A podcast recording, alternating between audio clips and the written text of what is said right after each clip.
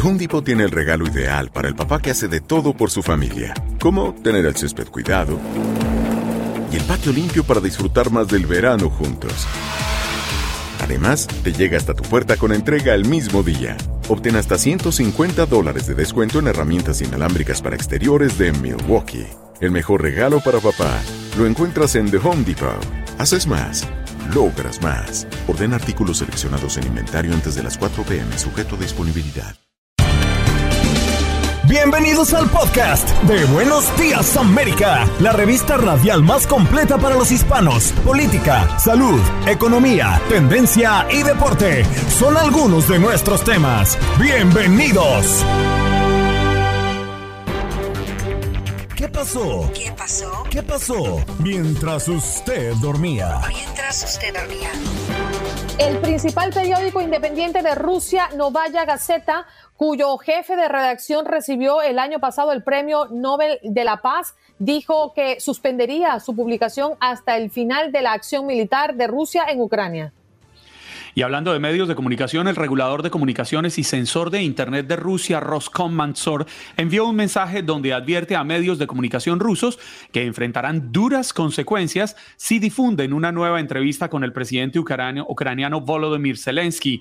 En la entrevista, Zelensky pide al presidente ruso Vladimir Putin que se reúna con él en un país neutral para sostener negociaciones que pongan fin a la guerra. Zelensky también llama a los rusos a apoyar la verdad. Las fuerzas rusas han abandonado la ciudad ucraniana de Slavich, donde viven los trabajadores de la central nuclear de Chernobyl, tras completar su tarea de inspección, según dijo el alcalde a primera hora del día de hoy, citado por Reuters.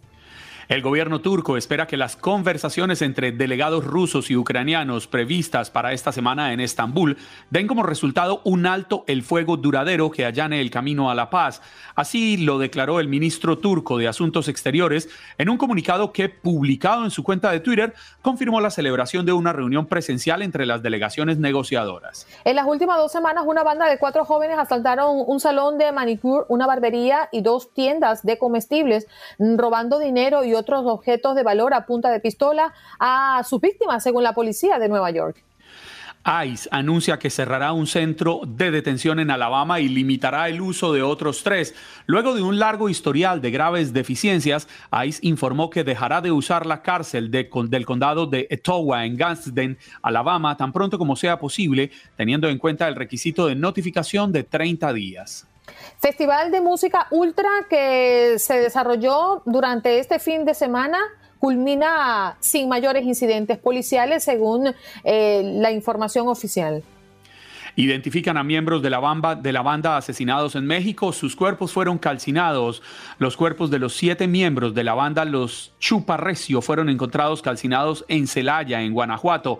La banda desapareció el martes de la semana pasada cuando se dirigían hacia un concierto. Los miembros tenían entre 25 y 55 años, pero también había un menor de edad en sus integrantes. Y así buscan autoridades en Illinois combatir la violencia por cuenta de las llamadas armas fantasmas. El Estado analiza un proyecto de ley que prohibiría la compra, fabricación, importación y posesión de dicho tipo de armas, las cuales se pueden elaborar en casa y además no cuentan con número de serie para ser identificadas. Congreso de El Salvador aprueba el régimen de excepción tras ola de homicidios atribuidos a las pandillas. La decisión del legislativo, controlado por el partido del presidente Nayib Bukele, restringe la libre reunión, la inviolabilidad de la correspondencia y comunicaciones y faculta las detenciones sin orden judicial. El sábado pasado hubo 62 homicidios en el país que se le atribuyen a la pandilla Mara Salvatrucha.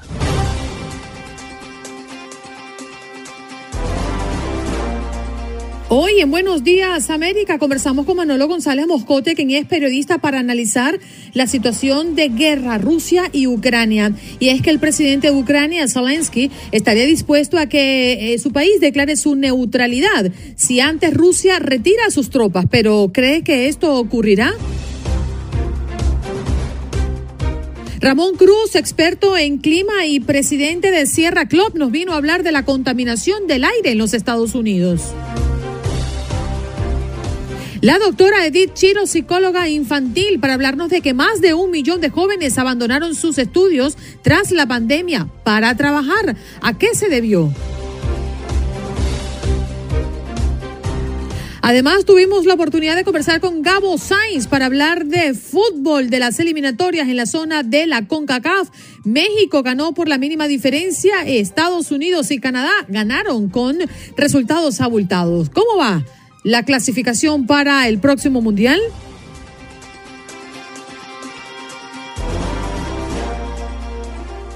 Nos vamos de inmediato con eh, Manolo González Moscote, periodista, para analizar un poco lo que ha ocurrido en las últimas horas con referencia a la guerra. ¿Cómo estás, Manolo? Gracias. ¿Cómo te encuentras? Muy bien, a ustedes de verdad que gracias por invitarme y Hoy cambiamos las reglas de juego. Ustedes son los que me preguntan a mí, ahora vamos a cambiar las cosas. Yo quiero hacer unas preguntas a ustedes para probar la memoria, como dice Juan Carlos. Bueno, Juan Carlos, vamos a, vamos a probar el cheque, a ver si... Uy. no, es fácil. Vamos a ver. ¿Dónde está Clara? Clara está con nosotros también, ¿no? Sí, está aquí. Bueno, a ver, la pregunta es para los tres. El que la responda primero. Y ojo, pueden utilizar Mr. Google si ustedes quieren. Voy con ¿no? ¿no? levantemos las manos. A ver, manitos arriba. A ver, ¿qué tan valientes somos? A, ver, ¿qué tan valientes son? ¿En qué día comenzó la guerra en Ucrania? 24 de febrero. Juan Carlos. No, no, no, no. Yo estaba en un acto de caballerosidad dejando que las niñas ganen, pero efectivamente. Pero, pero ¿qué hemos ganado? ¿Qué hemos ganado? ¿Un plático pasta? ¿Algo? Perfecto. Bueno, voy. Segunda pregunta. ¿Cuál es el patronímico de Mr. Putin? ¿Patro qué? patronímico. Con, la palabra me rajó. Yo no sé qué es patronímico, mi querido Manolo. Yo le confieso mi ignorancia. En otro acto de caballerosidad, no voy a, no voy a exponer a las niñas a que queden apretadas aquí diciendo, no, yo no sé. Entonces, yo no sé qué es patronímico. El patronímico es el nombre con el que se bautiza a una persona en Rusia y prácticamente pierde, se pierde la línea materna en la tradición española nosotros tenemos el hijo del señor tal y la señora tal. Tenemos dos apellidos. Los rusos llevan de patronímico, o sea, el nombre del padre de segundo. Putin se llama Vladimir y su padre se llamaba Vladimir. O sea, él lleva el Ich, Vladimirovich. Vladimir Vladimirovich. Oh, mira, qué interesante, Manuel. Entre ellos, ellos se tratan como, como con el patronímico porque hay respeto entre los rusos, los ucranianos, los ex soviéticos. Entonces, ¿por qué les hago esta pregunta? Porque normalmente ustedes van a encontrar en todas las entrevistas y en todos lados que ellos no se van a hablar sino Vladimir Vladimirovich, le van a decir todo el tiempo. Y usted dice, ¿de qué está hablando? patronímico. Otra pregunta, rápido. ¿Cómo se llama la ciudad más bombardeada, más asediada? Está en el mar de Azov. Mariupol. Ah, ¿quién no me contestó? Yo no te contesté. Yo, como a mínimo me he ganado ya un menú del Chick-fil-A. Vamos a ver. Por supuesto, por supuesto. Voy, voy con otra pregunta. Rápido. Sí, se nos está yendo el tiempo. ¿Cuántos millones de habitantes se calcula que tenía Ucrania antes de esta invasión? 45. 45, perfecto. Juan Carlos, ¿qué pasó? No, yo iba a darle la razón a Andreina Gandica. Yo, yo, no, y tenía la respuesta en la, en la cabeza. Lo que pasa es que soy malo para, para reaccionar rápido. Ah, pero sí, 45. Porque si la tenía en la punta de la lengua, le íbamos a decir sáquela para poderla leer, ¿no? pero Juan, Carlos, Juan Carlos se la sabía porque en una entrevista él me la corrigió. Él la sabía.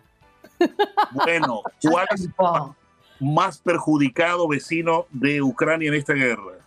Polonia. Polonia por el número de desplazados, de inmigrantes. ¿El segundo? ¿El segundo? Mm. Moldavia. Moldavia. Moldavia. Wow, pero es que Moldavia, eh, eh, uno de los, eh, creo que es el país más pobre de Europa, ¿no? Uno de los países más pobres de Europa. Tiene un problema. más chicos. Porque yo esta pregunta bien interesante, es porque Moldavia se caracteriza por tener un enclave ruso, tiene un enclave ruso. Y Moldavia, ese enclave ruso, podría eventualmente Putin apelar a esto y hacer también una invasión en Moldavia. Fíjense ustedes, hoy Moldavia, hoy lunes, está bastante asustada porque cree que Putin puede llegar hasta allí. El país de las negociaciones, ¿cuál es hoy? Bielorrusia. No, señor, Turquía. Turquía. Turquía país hoy lunes escogido para las negociaciones entre Rusia y Ucrania. Mira, Manolo, y si nos sigues haciendo preguntas, nuestras preguntas van a quedar frías sobre la mesa. también, también. Mira, voy con esto porque, porque creo que es lo que nos tiene a todos en la expectativa. Estamos hablando desde el inicio de la guerra de una negociación, primera ronda, segunda ronda, nos reunimos virtual, presencial, en fin. Pero lo que sí ha dicho el presidente de Ucrania en las últimas horas es que estaría dispuesto a que Ucrania declare su neutralidad si mm. antes Rusia retira sus tropas. A mí lo que siempre me ha llamado la atención en las negociaciones es que cuando uno tiene intenciones de verdaderamente negociar, no ataca, ni tampoco ataca como está atacando Rusia. ¿eh? Yo negocio contigo yo quiero llegar a un acuerdo, pero mientras tanto, pues lo que hago es brutal. ¿Qué, ¿Qué, es lo que está pasando realmente con las negociaciones y realmente Rusia está dispuesta a negociar? Bueno, Andreina, la guerra tiene otra mecánica, la guerra tiene otra mecánica. Cuando tú te vas a sentar a negociar, tú tienes que ponerte fuerte en esa mesa de negociaciones. ¿Qué significa ponerte fuerte? Tú tienes que hacer ataques contundentes para llegar a la mesa a poder mandar, a poder exigir y a poder eh, sacarle provecho a esa mesa de negociaciones. Tú no puedes llegar a la mesa blandengue, tú no puedes llegar a la mesa suavecito, ni que hayas tenido unos actos humanitarios previos, porque eso no funciona en las guerras. Cuando comenzaban los diálogos de paz en Colombia, por ejemplo, te voy a citar un solo ejemplo para no citarte muchos en el, mundo, eh, ¿qué pasó? El, eh, el ataque entre la FARC y el ejército regular colombiano se arreció considerablemente porque las FARC necesitaban llegar fuertes a la mesa de negociación, mostrar que todavía tenían poder de fuego. Aquí lo está haciendo Putin. Hoy va a ser un día eh, bárbaro en esa guerra, porque Putin va a hacer eso que te estoy contando yo, que es la mecánica de la guerra. Va a mostrar el poder de fuego que todavía tienen y se lo quiere mostrar a Zelensky de que todavía le va a querer mostrar que es indefenso. Pero fíjate que hay, hay algo que llama poderosamente la atención. Noticia del, del, del fin de semana, y es que es tanto la degradación de una guerra que ya un oficial ruso fue asesinado por sus propios soldados, ¿tú entiendes? Le pasaron un tanque por encima. La pregunta del Kremlin ni ha desmentido ni ha negado esta información. ¿Qué significa eso? Que la guerra ya comienza a tomar otro matiz, otro carisma, porque los soldados reclaman pertrechos militares y eh, reclaman más eh, eh, posibilidades de ganar dentro de la guerra y la están viendo muy difícil. Ya comienzan entre ellos a matarse y esto es sumamente peligroso y degradante en un conflicto, Andrei. Pero lo, lo, increíble de esto, Manolo, es que uno imaginaría a una Rusia poderosa cuando inició esta invasión. Hablábamos de el David y el Goliat. Sin embargo, pues ante los ojos del mundo, Rusia está perdiendo. Esta guerra la perdió Rusia desde el momento en que cruzó la frontera e invadió inicialmente la provincia del, del Donbass. Pero entre otras cosas, el presidente Zelensky ha logrado un éxito en redes sociales a nivel mundial que ha llevado a que la gente se volque en su favor y esto pues nos demuestra que estamos viviendo la primera guerra en la era de las redes sociales donde han jugado un factor determinante. Y viene otro factor que le sumo al factor que usted acaba de mencionar, el factor de las redes sociales, el factor cibernético. Resulta que el factor cibernético, estamos a portas, esa es otra cosa que les quería comentar esta mañana, de gigantescos apagones en Estados Unidos, posiblemente si los hackers de Putin se deciden. Eh, la semana anterior hicieron un escaneo los hackers de muchísimas entidades de los Estados Unidos, sobre todo del sistema energéticos. Nosotros tenemos aquí en los Estados Unidos, óigase bien, 55 mil subestaciones eléctricas. 55 mil subestaciones eléctricas. Eh, dividida en tres sectores. Uno que es el este, el otro es el oeste y uno que es Texas, que es independiente. Pero, ahí vienen los peros, si los hackers de Putin escaneando esto encuentran debilidades, dice que por lo menos 20, 20 de 55 mil que logren atacar los claves, ¿no? Los claves, los nudos eléctricos dejarían sin electricidad por varias semanas Estados Unidos. ¿Cómo les parece? Si los hackers logran su cometido. Ahora lo que se viene es una guerra eh, cibernética y ojalá que esta no nos toque, ojalá que nuestros sistemas de seguridad logren frenar esa arremetida que va a tener el Kremlin con todos los sistemas eléctricos, agua potable, ojo, y también de salud en los Estados Unidos. Y vamos, el financiero.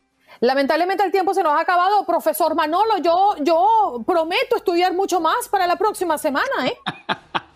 Aplícate. se ganaron unos premios Ya se los haré llegar. Muchas gracias. Ya le voy a mandar mi dirección. gracias, Manolo Moscote. Él es periodista y hoy nos viene a hablar a manera de análisis de lo que está pasando en la guerra que ha iniciado el pasado 24 de febrero. Ya regresamos. Gracias, Manolo.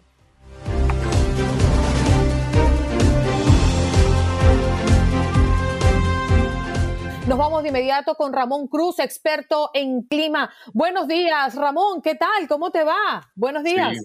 Buenos días, gusto verlos nuevamente bueno, el gusto es para nosotros, pero la verdad con un tema que particularmente me impresiona porque estaba revisando varios artículos desde la semana pasada y la contaminación en el aire está enfermando y hasta puede matar a personas, es lo que ha advertido la Organización Mundial de la Salud, pero es que ningún país del mundo cumplió con los estándares establecidos por la Organización Mundial de la Salud. ¿Cuáles son esos estándares y qué está pasando que estamos tan contaminados? Bueno, realmente, o sea, varias, varias cosas. Una que podemos entrar en, en qué es el, informe, en qué se basa, es sobre todo en, particular, en, material particulado, que son básicamente una, eh, pequeños trocitos, o sea, de, contaminación, ¿no? De, pues, diferentes este, materiales que vienen sobre todo de la quema de, de combustibles fósiles. Entonces, este, o sea, pero para dar una idea, se le llama el material particulado 2.5, pero esos son micrones, o sea, en, un, en el ancho de un pelo de un cabello humano pueden haber este, miles, o sea, mil de ese material, ¿no? O sea, que son muy pequeños. Ahora, eso es importante porque em, cuando eso entra a las vías respiratorias se deposita y pues puede crear, sobre todo en las, en las poblaciones más vulnerables, pues este, efectos, o sea, en el corto plazo, ataques de asma y en el largo plazo, pues muchísimo más eh, condiciones respiratorias, em, pues eh, enfermedades del corazón, etcétera, ¿no? Ahora, em, se tienen pues unos estándares y esta organización que produce el, informe pues este, más bien llamar la atención a que, a que los estándares, ningún país cumple con eso. Ahora, este, este contaminante realmente no es como que, por ejemplo, dice Puerto Rico está muy bien en ese estándar y, pues realmente no, eh, no es algo de país, es algo bien local. Entonces yo sé, por ejemplo, en el caso de Puerto Rico, que hay lugares, comunidades específicas que no cumplen, que tienen eso muy elevado, sobre todo comunidades que, que, están muy cercanas a autopistas, eh, ¿no? A, fuentes de contaminación como eh, generadoras de electricidad. Entonces, por ejemplo, la comunidad de Cataño en Puerto Rico pues tiene un problema grandísimo de esa contaminación y no cumple con los estándares de Estados Unidos para, para eso. Entonces, o sea, vemos que los países que tienen, bueno, pues Puerto Rico tiene mucho viento, pues en ese estándar a nivel de país, pues no se nota tanto. No quiere decir que hay comunidades muy afectadas. Y cuando uno mira en el informe que Kazajstán, todo eso, Tayikistán, todos esos lugares tienen mucho problema, bueno, pues son lugares que tienen un clima más, mucho más eh, frío, eh, con menos vientos, etcétera. Entonces, pues ves esos estándares altos. O sea que lo traigo más bien para poner en perspectiva que significa que muchísimos lugares están muy contaminados, eh, pero el nivel de país no es lo importante, es el nivel de, ciudad y de, localidad. Sí, Ramón, pero si viéramos, eh, encontramos en, diversas listas, más allá, de, más allá de este estudio específico, hay muchas listas que ponen a ciudades de Estados Unidos como las más contaminadas o, o en la lista de las más contaminadas del planeta, y se termina uno preguntando, donde más hay desarrollo, desarrollo que busca el mejoramiento de la calidad de vida de los seres humanos, pues más hay contaminación y termina uno preguntando, ¿no es esto una contradicción muy grande que mientras buscamos vivir mejor nos estamos contaminando más? Sí, bueno, estoy completamente de acuerdo con lo que, eh, con la aseveración que, presentas. O sea, eh, ahora el reto debe ser cómo podemos hacer eso mejor. Y realmente lo que vemos es que ese tipo de contaminante eh, proviene de pues la quema de combustibles fósiles, de nuevo las autopistas donde, donde hay una concentración grande, por ejemplo, de camiones grandes, ¿no? De, en los puertos, etcétera. Entonces, o sea, el reto es cómo se puede eso mejorar. y realmente lo que debemos de hacer es cortar esa dependencia innecesaria en estos días sobre los combustibles fósiles, o sea, eh, tornarnos más a energía renovable que podamos entonces realmente eh, respirar, un, mejorar la calidad del aire en nuestras ciudades para gozar, este, o sea, sabemos que en las ciudades hay más desarrollo económico, etcétera, ¿no? Entonces, este, hay más trabajo, eh, servicios, etcétera, ¿no? Pero tenemos que, que pues, mejorar la calidad del aire y la calidad de vida en esos lugares para que, sobre todo, las poblaciones más vulnerables puedan realmente maximizar su potencial. O sea, porque a todo esto sabemos que, que, en muchos lugares, o sea, las personas que más tienen dinero, pues no son los más afectados usualmente, no son los que viven al lado de un aeropuerto, al lado de una autopista, eh, que respiran este, este aire peor. Además de internamente hay muchas, muchas, eh, sabemos que comunidades más pobres tienen, por ejemplo, eh, peor problema con quemar, este, por ejemplo, carbón dentro de las casas, ¿no? O sea que la calidad del aire dentro de la casa viene a ser también un agravante. Ramón, me llamó la atención un estudio que realizó una empresa muy reconocida de tecnología suiza que monitorea la calidad del aire en todo el mundo. Y habla de que encontraron eh, un contaminante eh, en el aire específico que se llama material particulado o partículas finas de contaminación ambiental. Y este estudio está basado en 6.475 ciudades que fueron evaluadas. Eh, ¿Qué significa? Y al criollo, ¿qué es esto? Bueno, eso era lo que estaba hablando bien al principio del, material particulado 2.5. O sea, es el material. Es lo que, lo que te decía del. En el cabello humano pueden haber mil de este material porque son son partículas muy pequeñas. Ahora, eso se traduce cuando vemos esa foto con el, con el aire brumoso, ¿no? Este, con esa como si fuera neblina. Hay veces que, que surgen unos, unos atardeceres espectaculares por cómo se refleja la luz en cuando hay mucha concentración de ese, de ese material. Ahora, no necesariamente es bueno ese, ese, eh, ese atardecer, ¿no? Pero eh, este estudio era lo que me refería al principio mm. de que, que, básicamente informa el, comunicado que salió de la Organización Mundial de la Salud. Eh, y pues sí, pues mira las ciudades es un, es un indicador un poco mejor. Entiendo por qué dicen en la lista de países para llamar un poco la atención. Pero un, un, indicador, una unidad más importante serían las ciudades. ¿Qué ciudades son este, más eh, contaminadas? ¿Sabe que hay países que venían haciendo grandes esfuerzos para lograr un cambio. Creo yo, Alemania era uno de ellos. Sin embargo, esta guerra que estamos viviendo en este momento al otro lado del mundo nos demuestra que estamos lejos de lograrlo, porque básicamente eh, Rusia tiene a Alemania bajo una especie de secuestro energético en el que no se puede involucrar o sí se puede involucrar dependiendo de hasta dónde le va a cerrar el grifo del petróleo y depende de estas existencias. Nos estamos tardando mucho como humanidad para realmente dejar de depender de estas energías no renovables, energías no limpias?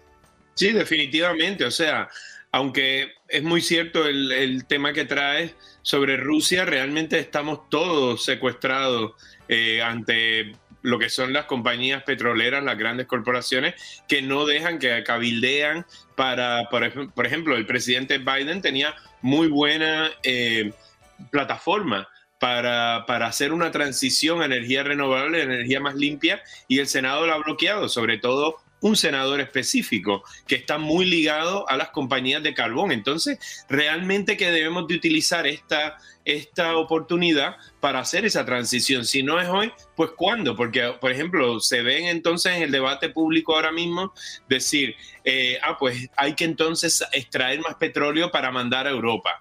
Eh, hay que extraer más petróleo porque la, la, fuente rusa eh, va a disminuir por el bloqueo que, que hay, ¿no? Entonces realmente esto es un momento para dar ese paso. O sea, si ese paso lo hubiéramos dado en los 70, cuando Jimmy Carter primero lo propuso, estuviéramos mucho más independientes, mucho menos susceptibles a esos cambios tan grandes que hay en el barril del petróleo y por ende en la gasolina, etcétera, ¿no? O sea, la gente que está ahora mismo con carros eléctricos no está sufriendo de ese mismo problema que la mayoría de la gente. Entonces, ¿por qué no se hace eh, ese cambio? ¿Por qué no? O sea, por, ejemplo, de nuevo, en el, en el, programa este del presidente Biden, pues hay muchísimo dinero para crear toda una infraestructura en, eh, de carros eléctricos en Estados Unidos. O sea, eso ya la tecnología está. Lo único que se necesita es la voluntad política para cambiarlo. A eso iba, Ramón. Iba, a una arista, pero es que me fuiste a, a, ese tema puntualmente y quería recogerlo.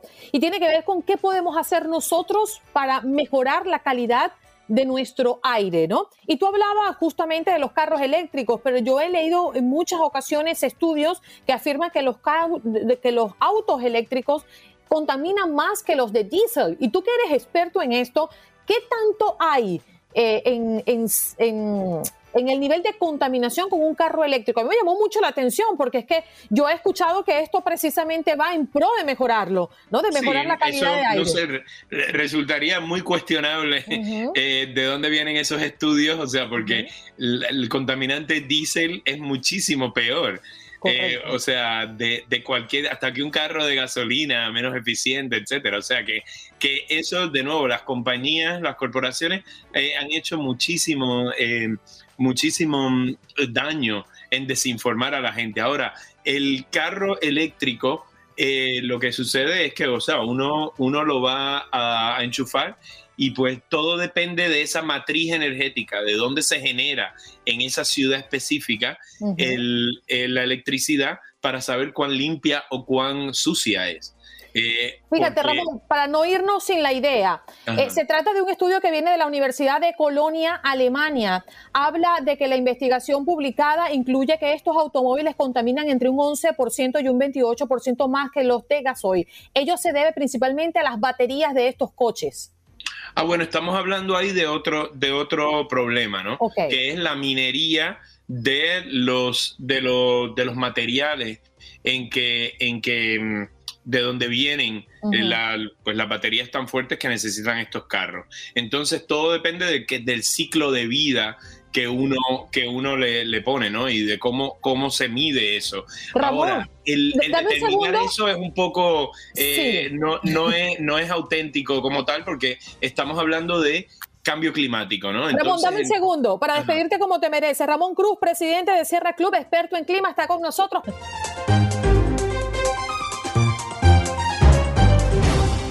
Bueno, es un placer como siempre escuchar y tener en el show a nuestra eh, Edith Chiro, muy querida psicóloga infantil con nosotros esta mañana. ¿Cómo está, doctora? Buenos días. Hola, hola Andreina, ¿qué tal? Buenos días, Juan. Feliz de estar aquí con ustedes nuevamente. Bueno, definitivamente nuestro tema del día que hoy estamos abordando desde bien tempranito, doctora, tiene que ver por qué los jóvenes dejan de estudiar para ir a trabajar. ¿Qué es lo que está pasando? ¿Cuál es el principal motivo de esto que ha sido una cifra que se ha incrementado después de, bueno, de la cola de la pandemia, porque la pandemia todavía no ha terminado. Exacto. Mira, sabes que la pandemia ha afectado a muchos niveles de muchas maneras. Tú sabes que yo siempre les hablo a ustedes de la salud mental y de cómo afecta la salud mental. Dentro de eso está definitivamente la educación y la decisión que toman nuestros jóvenes de cómo seguir el proceso de educación. Es muy difícil en este momento, justamente para niños entre 17, 18, 20 años que están en esa transición del sistema educativo al sistema laboral tomar decisiones. En este momento muchos jóvenes que dicen, bueno, ¿para qué voy a estar en college? ¿Para qué voy a hacer estos años, cuatro años de college por Zoom y online y a distancia? Cuando igual estoy encerrado en mi casa, igual estoy aislado de todo el mundo, igual no puedo ver a mis amigos, no puedo tener vida social y no puedo ni siquiera tener al maestro, al profesor, la, la, la interacción normal de todos los días en la escuela, para eso me pongo a trabajar. Entonces, hemos visto, hemos visto una, una reincidencia, o sea, ha bajado muchísimo el nivel, según he leído los reportes de varios eh, colegios comunitarios, como universidades comunitarias de todo el país, de cómo la, el registro, la inscripción para las clases ha bajado muchísimo. Edith, pero más allá de la pandemia, ¿qué tanto influye el que nuestros jóvenes se sientan tan atraídos por el dinero, por entrar a ganarse este billetico y puedan tener su vida de forma independiente. Se lo pregunto porque en el caso de mi familia, uno de nuestros hijos decidió que él no quería estudiar, el hijo mayor. Él dijo, no, yo no quiero estudiar, yo quiero dedicarme a trabajar. Y yo le dije, no, señor, para vivir en esta casa hay que estudiar o tener un título profesional. Decidió irse para dos años y medio después entender que sí debía estudiar. En algún momento pareciera que recapacitan y dicen, sí, si quiero lograr ciertas cosas, tengo que estudiar, tengo que profesionalizarme. Ese es el típico ejemplo, me encanta que lo traigas, pero por tres razones. Mira, la primera es que vamos a, establecer que no todos los jóvenes tienen por qué tener doctorados y postdoctorados y ser los, los, más estudiosos. No todo el mundo necesita pasar por ese tipo de carrera para llegar a ser lo que quiere ser y poder eh, este, realizarse a nivel profesional. Eso es uno. No estoy diciendo que no hay que estudiar, pero no todo el mundo tiene que ir por el mismo camino. No todos tienen que pasar por el mismo molde. Hay diferencias, hay variaciones, hay diferentes habilidades. Hay gente que solamente tiene que estudiar dos años, gente que tiene que estudiar diez años. Hay gente que es bueno en sus habilidades manuales, gente que puede ir directo a trabajar y otras que no. Eso es uno. La segunda es, una vez que estos jóvenes que decidieron tomarse una pausa por la pandemia y decidir trabajar un rato hasta que vuelven a entrar en la universidad, agarraron el saborcito de lo que es ganar dinero y el saborcito de lo que es meterse en el trabajo laboral les ha sido muy difícil volver. ¿Por qué? Porque la recompensa y el reforzamiento inmediato de lo que significa trabajar y recibir dinero ahí mismo es mucho más recompensante que cuatro años de estudio o seis años de estudio o cinco, donde ves el resultado a largo plazo. Estamos viviendo en generaciones que necesitan todo inmediatamente. ¿Sabes cómo es? Como que lo hago y ahí mismo necesito la recompensa. No tengo, no tienen el tiempo de tolerancia, la frustración, de tolerancia los resultados a largo plazo. Ellos quieren sabes, inmediatamente entras en el teléfono o en la computadora y tienes ya en Google tu respuesta, tus botones, tu, tu pastillita, todo para tener resultado inmediato. Entonces, realmente con, un, con, un, nivel de atención mínimo, ¿sabes? De 15 segundos, te cambias ya de idea, cambias de... O sea, el enfoque les ha sido mucho más difícil. Entonces, imagínate la idea de enfocarse por cuatro años, para decir un ejemplo, o tres años en una carrera, les parece uh, infinito, ¿sabes? De aquí a que ellos se gradúen, los resultados van a ser a muy largo plazo. Entonces, tener esa visión les es difícil. Y la tercera razón es porque realmente cuando no hay ese, esa facilidad tanto de dinero como de apoyo social, como de apoyo familiar, que no es tu caso, este, para, para, seguir estudiando, se les hace mucho más difícil, porque son ellos intrínsecamente adentro que tienen que tomar la decisión de seguir estudiando. ¿Dónde está el apoyo comunitario, el apoyo la vuelta, el apoyo social para decir, tú sí puedes, invierte en la educación, ten, ten paciencia que vas a llegar a hacer algo? No hay ese reforzamiento, y menos en la pandemia. Ese fue mi caso. Eh, mi mamá, después que yo terminé el bachillerato, me dijo, hija, hasta aquí te acompaño, no tengo la capacidad económica para poder pagarte la universidad. Aún así, pues yo entendía que la educación era importantísima, sobre todo para lo que yo quería ejercer, y estudié comunicación. Pero yo creo que también es importante resaltar, doctora, qué pasa con un joven que estudia versus con un joven que no estudia. Y queremos hablar no quizás de universidades, carreras largas, sino puede ser carreras técnicas, carreras cortas, prepararte, educarte para lo que tú quieres hacer en un futuro. Y lo digo porque aquí creo que se involucra mucho eh, las posibilidades de mejorar un empleo, el salario y también eh, emocionalmente es importante. Así es, eso es eh, lo que acabas de decir es importantísimo, Andreina. Fíjate que hemos visto, creo que de, los estudios que, se que han salido, que nuestras comunidades latinas y las comunidades con menos recursos están eh, saliéndose de las escuelas más rápidamente y con ellos hay que enfocarse.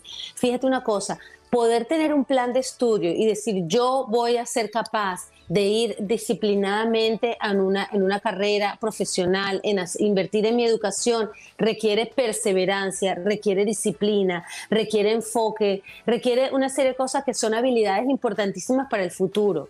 Y muchas veces eso se está perdiendo justamente por lo que estoy diciendo de que yo creo que hoy en día eso, eso no se está valorando mucho, sobre todo si tú eres hijo o hija de generaciones que no han estudiado, sino que han tenido que ir directamente a trabajar.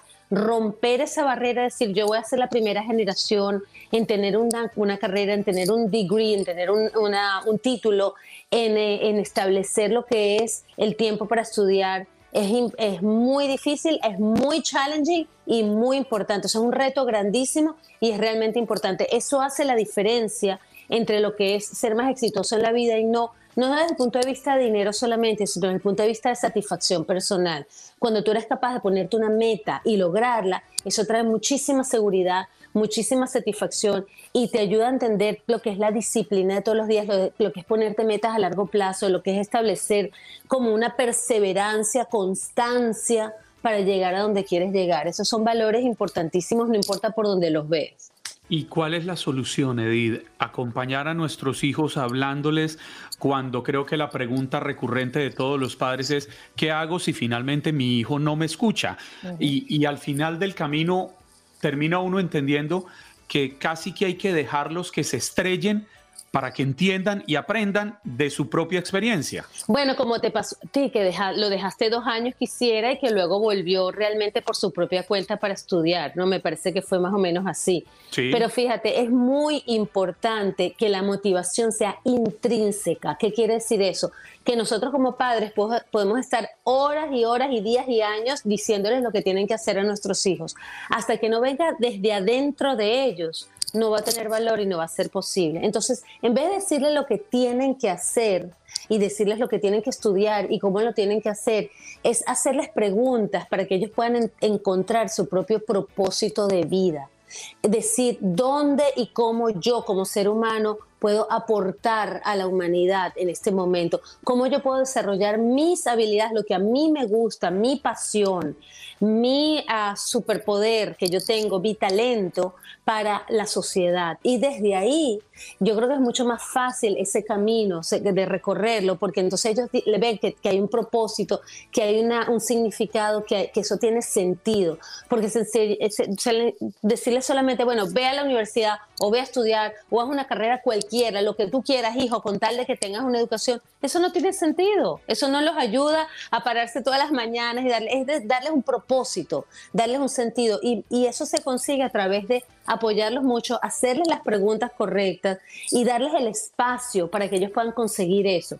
Y no necesariamente se consiguen un día o dos, eso toma tiempo, es er, ensayo y error, pero, pero tiene que haber venir desde adentro de ellos. Es como que, ¿por qué yo voy a estudiar? ¿Cuál es la razón por la que yo me voy a parar todas las mañanas y voy a pagar esto y voy a tener la disciplina y voy a hacer el esfuerzo para qué es, o sea, cuál es, cuál es la meta. Y desde ahí yo creo que es mucho más fácil ayudarlos a que lo logren. Fíjate la opinión de tío R3 Strogamer. Dice, han descubierto que el aprendizaje no es certificarse. Además, el costo que ello significa ahora, lo que describe la psicóloga es un contexto privilegiado y como dijo, al final el resto es incierto.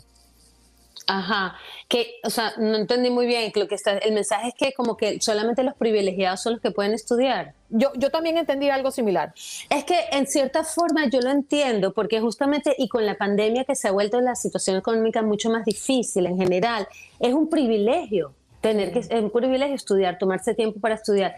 De hecho, una de las cosas más difíciles para hacer es estudiar y trabajar al mismo tiempo, que muchos de nuestros jóvenes lo están haciendo. De hecho, estuvo el concierto, creo que de Bad Bunny estos días, y Bad Bunny, oh. y Bad Bunny este, justo dijo, mm, felicito y apoyo a nuestros jóvenes que están y estudiando y trabajando a la vez. Es un, un reto grandísimo y tiene mucha honra poder hacerlo. Yo creo que el apoyo de la familia y de la comunidad es fundamental para que esto suceda. Gracias por estar con nosotros. ¿Dónde podemos conseguirla? Mira, en, en Instagram, doctor Edith Shiro, dr. Edith Shiro, en Facebook, doctor Edith Shiro, en mis redes, en mi website. Aquí estoy a la orden, siempre para hablar con ustedes. La queremos. Gracias. Igual, igual, igual. Ya regresamos.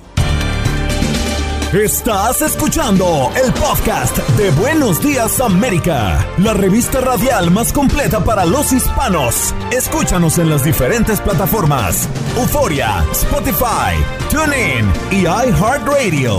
Tu DN Radio. Vivimos tu pasión. Home Depot tiene el regalo ideal para el papá que hace de todo por su familia, como tener el césped cuidado el patio limpio para disfrutar más del verano juntos. Además, te llega hasta tu puerta con entrega el mismo día. Obtén hasta 150 dólares de descuento en herramientas inalámbricas para exteriores de Milwaukee. El mejor regalo para papá lo encuentras en The Home Depot. Haces más, logras más. Orden artículos seleccionados en inventario antes de las 4 pm, sujeto a disponibilidad. Dicen los grandes, la liga se gana partido a partido. Partido a partido. En Buenos Días América, Contacto Deportivo. ¡Epa! Gabo Sainz con nosotros en este Contacto Deportivo. Muy buenos días, compañero. Hola Clara, Juan Carlos, muy buen día. Andreina, eh, eh, qué gusto saludarlos. Eh, este segmento, por cierto, es presentado in the Sun por Auroson, Getting the Sun con Auroson.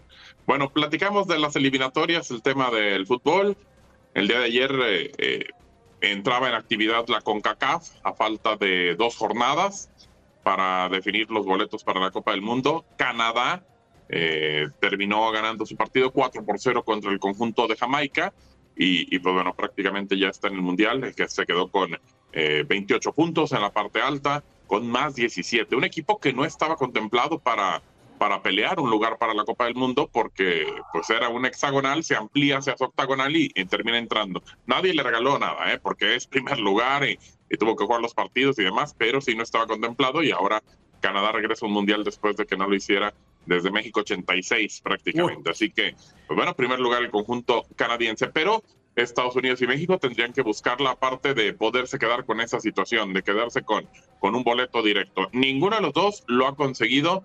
Matemáticamente hay todavía posibilidades de Costa Rica que pueda ingresar a un boleto directo. Se ve muy complicado por la diferencia de goles. Eh, ya lo platicaremos en un momento más, pero bueno, primero cada quien hizo su parte. El conjunto de los Estados Unidos eh, terminó goleando 5 por 1 a Panamá, goles de Pulisic al 17, Arriola al minuto 23, Jesús Ferreira al 27, Pulisic al 45 y otra vez Pulisic al minuto 65. Eh, descontó Aníbal Godoy para el conjunto de Panamá, que por cierto cometió dos penales en el partido. Eso fue en el partido de Estados Unidos contra Panamá. Mande. No, lo que quería era un poco analizar lo que había pasado con la selección mexicana, porque a diferencia de Estados Unidos y Canadá, con sus respectivos juegos, golearon e hicieron partidos eh, en números muy superiores a su rival. Y México, mientras se quedó replegado a tan solo un gol que llegó en el minuto 70. En el juego, en el campo, ¿cómo viste tú la respuesta de México? Sí, para allá íbamos exactamente que Honduras se recibió en San Pedro Sula. A México cambió la sede para porque históricamente a México le ha ido muy mal en San Pedro Sula. No hubo público en la cancha de San Pedro y, México eh, termina consiguiendo un gol hasta el minuto 70 y incluso por ahí pareciera que es autogol del futbolista Lacayo del conjunto hondureño. El partido fue muy malo, muy trabado, eh, México no ofrece eh, una situación diferente en el campo, no pareciera que, se trabaja en el equipo, por lo menos lo que se pide no se ve reflejado en el terreno de juego y creo que sí preocupa, aunque fue el segundo mejor visitante en la eliminatoria, pero eh, comparando con el tema de local, que es lo que más preocupa en este momento para la gente de la selección, pues bueno, comparándolo con Estados Unidos, que solamente dejó ir dos puntos con Canadá, a todos los demás les ganó como local. México, por su parte, se complicó con Canadá, se complicó con los Estados Unidos, con Costa Rica, con Panamá, con el equipo que le pusieras en la cancha del Azteca. Incluso ya muchos futbolistas se quejan de la cancha del Azteca, el estadio y la presión que termina sucediendo. Así que, pues bueno, así fue.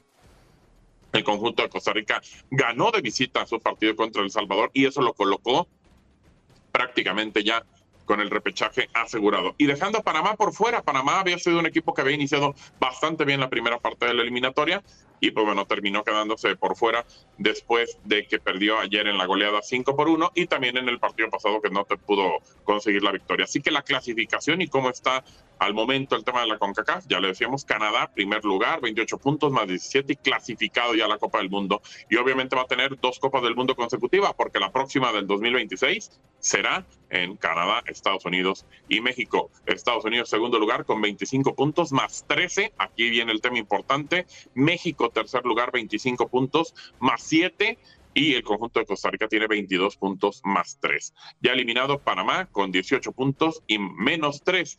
El tema es que todavía Costa Rica puede alcanzar en puntos. La última jornada, Costa Rica se enfrenta a los Estados Unidos como local. Podría ser los 25 puntos, pero pues bueno, tiene que hacer 10 goles de diferencia. Tiene más 3 y Estados Unidos tiene más 13. Luce muy, muy difícil. Así que, pues bueno, vamos a ver qué, qué es lo que pasa. Y México con el empate con El Salvador, que juega como local, pues prácticamente ya estaría directo en la Copa del Mundo. Así que pareciera que así va a ser. Canadá, Estados Unidos y México irían directo a la Copa del Mundo y Costa Rica por el repechaje. Falta ver cómo es el acomodo. Bueno, 10 goles no es nada fácil. Poquito, poquito difícil poquito, y más en un solo partido, hermano. Sí, sí, sí, sí, sí. Muy, muy difícil. Así que yo creo, pues, yo creo que Costa Rica, y, Costa Rica al igual que Colombia y Venezuela, se van a sumar a la protesta por la invasión de Rusia a Ucrania y no van a ir a Qatar. Bueno, me parece que hacen bien, ¿eh? Hacen bien, porque la clasificación no les ayudaba mucho, hermano. Así que, bueno, por lo menos con esa, ese levantamiento, ese pronunciamiento, quedan, quedan bien parados. Ahora, el tema es que el día miércoles, el mismo día que juegan también eh, México, Canadá, eh, bueno, Canadá ya de trámite, Estados Unidos, juega Isla Salomón contra Nueva Zelanda. El ganador va a enfrentar ya sea Costa Rica, a México o Estados Unidos, el equipo que quede en el repechaje, que parece que será Costa Rica, pero será Isla Salomón y Nueva Zelanda. Así que ese es el tema de la CONCACAF. Para el siguiente bloque, y se los adelantamos, está pendiente todavía saber si Cristiano Ronaldo juega un próximo mundial, un último mundial pareciera, o no porque tiene la eliminatoria contra Macedonia del Norte y Polonia contra Suecia. Lo platicamos un poquito en el siguiente bloque, muchachos. Y les recuerdo también que este bloque fue presentado por Auroson. Comienza con fuerza en Auroson, donde tiene las soluciones para tu batería, como pruebas, cargas gratuitas y baterías de reemplazo de acuerdo a tus necesidades. Esto es lo que hace Auroson, el destino número uno para baterías del país. Getting the sun con Auroson. Bueno, si platicábamos ya lo que pasó en la CONCACAF y lo que estamos pendientes de la repesca, eh, nada más aclarando y para que la gente esté, eh, pues bueno, conectada con ese sentido, el sorteo de la Copa del Mundo es el primero de abril. Ese día se realiza el sorteo, ya van a quedar todo definido, pero todavía no sabemos quiénes van a estar en la Copa del Mundo. ¿Por qué? Porque van a faltar equipos todavía. Eh, ya lo vamos a platicar en un momento más. Incluso la repesca que va a enfrentar en este momento aparece Costa Rica a Isla Salomón y Nueva Zelanda, y cualquiera de los dos que termine ganando la final, va a ser a un partido solamente en Doha, en Qatar, 13 o 14 de junio, más o menos, y, pues bueno, ahí se va a definir todavía los últimos repechajes, incluido también el de Sudamérica, que, va a tener que, realizarse también contra el equipo asiático. Así que, pues bueno, vamos a ver qué es lo que, lo que nos deja estos repechajes, pero un solo partido en caso de empate, tiempos extras y si es necesario, tandas de penales. Bueno, a ver, el jueves eh, pasado en los partidos que se jugaron en la UEFA, ya platicando un poquito de la UEFA. Eh, Gales le ganó a Austria 2 por 1, eh, Suecia le ganó 1 por 0 a República Checa y Macedonia del Norte dio la sorpresa al derrotar a Italia 1 por 0 y dejarlo fuera por su segunda Copa del Mundo consecutiva. No asistió a Rusia 2018 y pues tampoco va a ir a Qatar 2022. Y ojo, que es el campeón de Europa, el campeón de la UEFA eh, Euro 2020 y pues bueno, tampoco Italia estará en la Copa del Mundo. Portugal le ganó 3 por 1 a Turquía, parece que iban a empatar y al final consiguió eh, la victoria por 3 a 1. Hay un partido, bueno, hubo dos partidos, el de Polonia contra Rusia, obviamente por obvias razones eh, el conjunto ruso queda eliminado, no puede estar eh, disputando la repesca y quien sí avanzó es el conjunto polaco. Entonces, Polonia va a estar jugando contra Suecia el martes 29, el día de mañana, para que lo sintonicen a través de la aplicación de Euforia y tu DN Extra. Polonia contra Suecia por un lugar para la Copa del Mundo. Y el otro partido se va por tu DN Radio Nacional. Ahí estaremos, su servidor Gabriel Sainz, Ramón Morales y Diego Peña. Portugal contra Macedonia del Norte. Pero ojo, Gales también ganó a Austria. ¿Y qué pasa con Gales? Pues simplemente que el partido está aplazado porque Escocia y Ucrania, por obvias razones también el tema ucraniano, no está eliminado Ucrania. Entonces, está aplazado simplemente para por ahí de mayo, junio el partido. Eso es lo que nos dice la página de la UEFA. Entonces hay que esperar equipo es el que va a avanzar, si Escocia o Ucrania. Y ya después enfrentando a Gales. Obvio, también esperando que baje esta situación y que termine en lo de la guerra, que me parece completamente absurda por ya mucha gente, pero bueno, hay que esperar a ver qué sucede. Así que para el día de mañana, dos repechajes, uno quedará pendiente, que son finales prácticamente para conseguir el boleto, Polonia contra Suecia, por Euforia y TUDN Extra, Portugal contra Macedonia del Norte, y esperando Gales, a quién va a enfrentar, si a Escocia o a el conjunto ucraniano. ¿Quiénes están ya en la Copa del Mundo? Anfitriona, Qatar, por parte de, Asia, pero bueno, es la anfitriona. Eh, en la UEFA está Alemania, Dinamarca, Bélgica, Francia, Croacia, España, Serbia, Suiza, Inglaterra, Países Bajos. Por Conmebol, Brasil, Argentina, Uruguay y Ecuador que consiguieron su boleto prácticamente la semana pasada. Eh, por CONCACAF, solamente Canadá, falta ver los otros equipos que ingresen, que pareciera México y Estados Unidos directamente. En África todavía no se define. En Asia, Irán, Corea del Sur, Arabia Saudita y Japón. Y vamos a ver si alguien puede levantar la mano por Oceanía. Así está el tema de los boletos de la Copa del Mundo. Y pues bueno, yo les recuerdo que comiencen con fuerza en Auroson, donde tienen las soluciones para tu batería, como pruebas, cargas gratuitas y baterías de reemplazo que se acomodan a tus necesidades. Esto es lo que hace Auroson, el destino número uno de baterías del país. Getting the Sun con Auroson. Gracias, Gabito. Un abrazo grande para ti. Nos reencontramos pronto. Muy buen día, muchachos. Buenos días, América. Vivan al máximo. Hasta luego. Chao, Gabo. Bye. Gabo Sainz con nosotros en este contacto deportivo. Ahora nos vamos con Paula Lama desde Seattle. ¿Cómo estás, Paula? Muy buenos días. Hoy sí vino con su bemba colorada, ¿eh?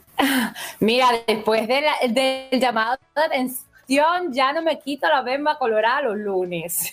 No, pero no, no, no, no era un llamado de atención. Muy gris, hay que ponerle color a la vida. No era un llamado de atención, mi querida Paula, no se lo tome por ese lado. Es que se ve tan hermosa así que uno dice, por favor, ¿por qué perdernos de este privilegio? Totalmente de acuerdo. Aparte hoy va a ser, como dije, un día gris, hay que ponerle color a la vida, así que la bomba colorada va a durar mucho más tiempo, por lo visto. Oye, Paula, estoy de cuento eh, oh, conmovida, si podría decirlo, porque uno de los grandes temores que yo he tenido a lo largo de los últimos años con el avance de la tecnología y con todos estos libros digitales que estamos poco a poco intentando acostumbrarnos, yo todavía no me acostumbro, es el cierre de las bibliotecas físicas. Y parece que esto ya está ocurriendo. Pues resulta que Amazon tenía cuatro librerías exactamente físicas, sobre todo acá en el estado de Washington, donde nace esta compañía, eh, y tenía tiendas cuatro estrellas. Son unas tiendas maravillosas donde tú puedes entrar, puedes tocar los artículos, puedes comprar tus libros y de paso también puedes hacer devoluciones eh, físicamente, ya no tienes que nada más dejarlo con la etiqueta en cualquier buzón, sino que podías ir a hacer físicamente devoluciones en estas tiendas. Pues eh, las está cerrando, pero más allá de eso, a partir de hoy van a estar completamente cerradas. Eh, la empresa se está enfrentando a varios obstáculos y entre ellos es que los trabajadores están intentando formar un sindicato en otra de las instalaciones. Ya habían votado en una específicamente en Alabama, eh, se votó nuevamente en otra instalación también en Alabama y poco a poco de alguna manera se están sumando a esta ola que ya vienen realizando diferentes tiendas de Starbucks, también con sede acá pues se han sumado a estas votaciones que tienen que realizar primero a nivel local para luego poder eh, pues eh, llegar al nivel de poder tener un sindicato. Entonces Amazon se está enfrentando a esto. Eh, además se está viendo con diferentes situaciones estos empleados pues no están contentos. Dice que pues la grande, la gigante se está quedando con gran parte de lo que les corresponde y no les están pagando lo que deberían. Pero entre otras cosas los funcionarios laborales a nivel federal están destacando que los resultados uh, y um, están ordenando una versión uh, de, este, de estas votaciones para que se vuelva a realizar después de que en noviembre se habían hecho, pero pues uh, dictaminaron que Amazon al parecer había estado pues contaminando o influenciando de alguna manera esto, esta votación. Amazon en los pocos en los pocos días que tenemos eh, desde que empezaron a, estas informaciones a rondar, pues ha dicho que eh, no está, eh, está, esperando los resultados de estas nuevas votaciones y hay que resaltar que ha sido una de las pocas que ha tenido ganancia durante todos estos años de pandemia en esta situación. A propósito, a partir de ahora mismo ya el costo de las membresías de Amazon Prime los miembros de este servicio, pues a partir del viernes, para ser exactos, ya están experimentando esas subidas de eh, el costo de esta membresía y es el segundo aumento que se ve de precios de la compañía en los últimos cuatro años. Así que mientras sigue ganando, sigue aumentando, ah, pues los empleados se están quejando y poco a poco se están organizando para crear este sindicato. Paula, y su podcast, porque eso es lo que yo espero cada semana para que lleguen los lunes es hablar de lo que nos trae. En esta oportunidad es una invitación a que visiten la amplia biblioteca, porque ya es grande, grande la, la cantidad de entrevistas que usted tiene en Power Moment with Paula Lamas. Así es. Y más le vale que lo haga, que lo chequee y me mande el screenshot que lo escuchó para saber que es verdad. y si no le gusta, también compártalo, no importa. Hágale la broma a la gente. Recuerden que se conectan pues a paulalamas.net allí y si no en todas las plataformas de podcast también lo pueden disfrutar. Les hago esta invitación maravillosa. Pueden contar allí, pueden encontrar eh, historias resilientes de superación de cómo la gente logró o alcanzó la meta y sus sueños, además por todas las dificultades que ha tenido que pasar. Y si de repente usted se, encuentra en una posición así medio complicada, pues quizás encuentre también las herramientas necesarias para seguir adelante. Así que es perfecto para los lunes para empezar poderosamente con el pie derecho y positivo. Así que paulalamas.net, Power Moment with Paula Lamas. Paula, gracias por siempre aportarnos contenido y por supuesto ofrecernos tu podcast toda la semana. Un abrazo, querida amiga. Un beso grande y feliz semana para todos. Gracias por acompañarnos en nuestro podcast. Buenos días América. Y recuerda que también puedes seguirnos en nuestras redes sociales. Buenos días AM en Facebook y en Instagram. Arroba Buenos días América. AM. Nos escuchamos en la próxima. The Home tiene el regalo ideal para el papá que hace de todo por su familia. Como tener el césped cuidado y el patio limpio para disfrutar más del verano juntos. Además, te llega hasta tu puerta con entrega el mismo día. Obtén hasta 150 dólares de descuento en herramientas inalámbricas para exteriores de Milwaukee. El mejor regalo para papá lo encuentras en The Home Depot. Haces más, logras más. Orden artículos seleccionados en inventario antes de las 4 pm, sujeto a disponibilidad.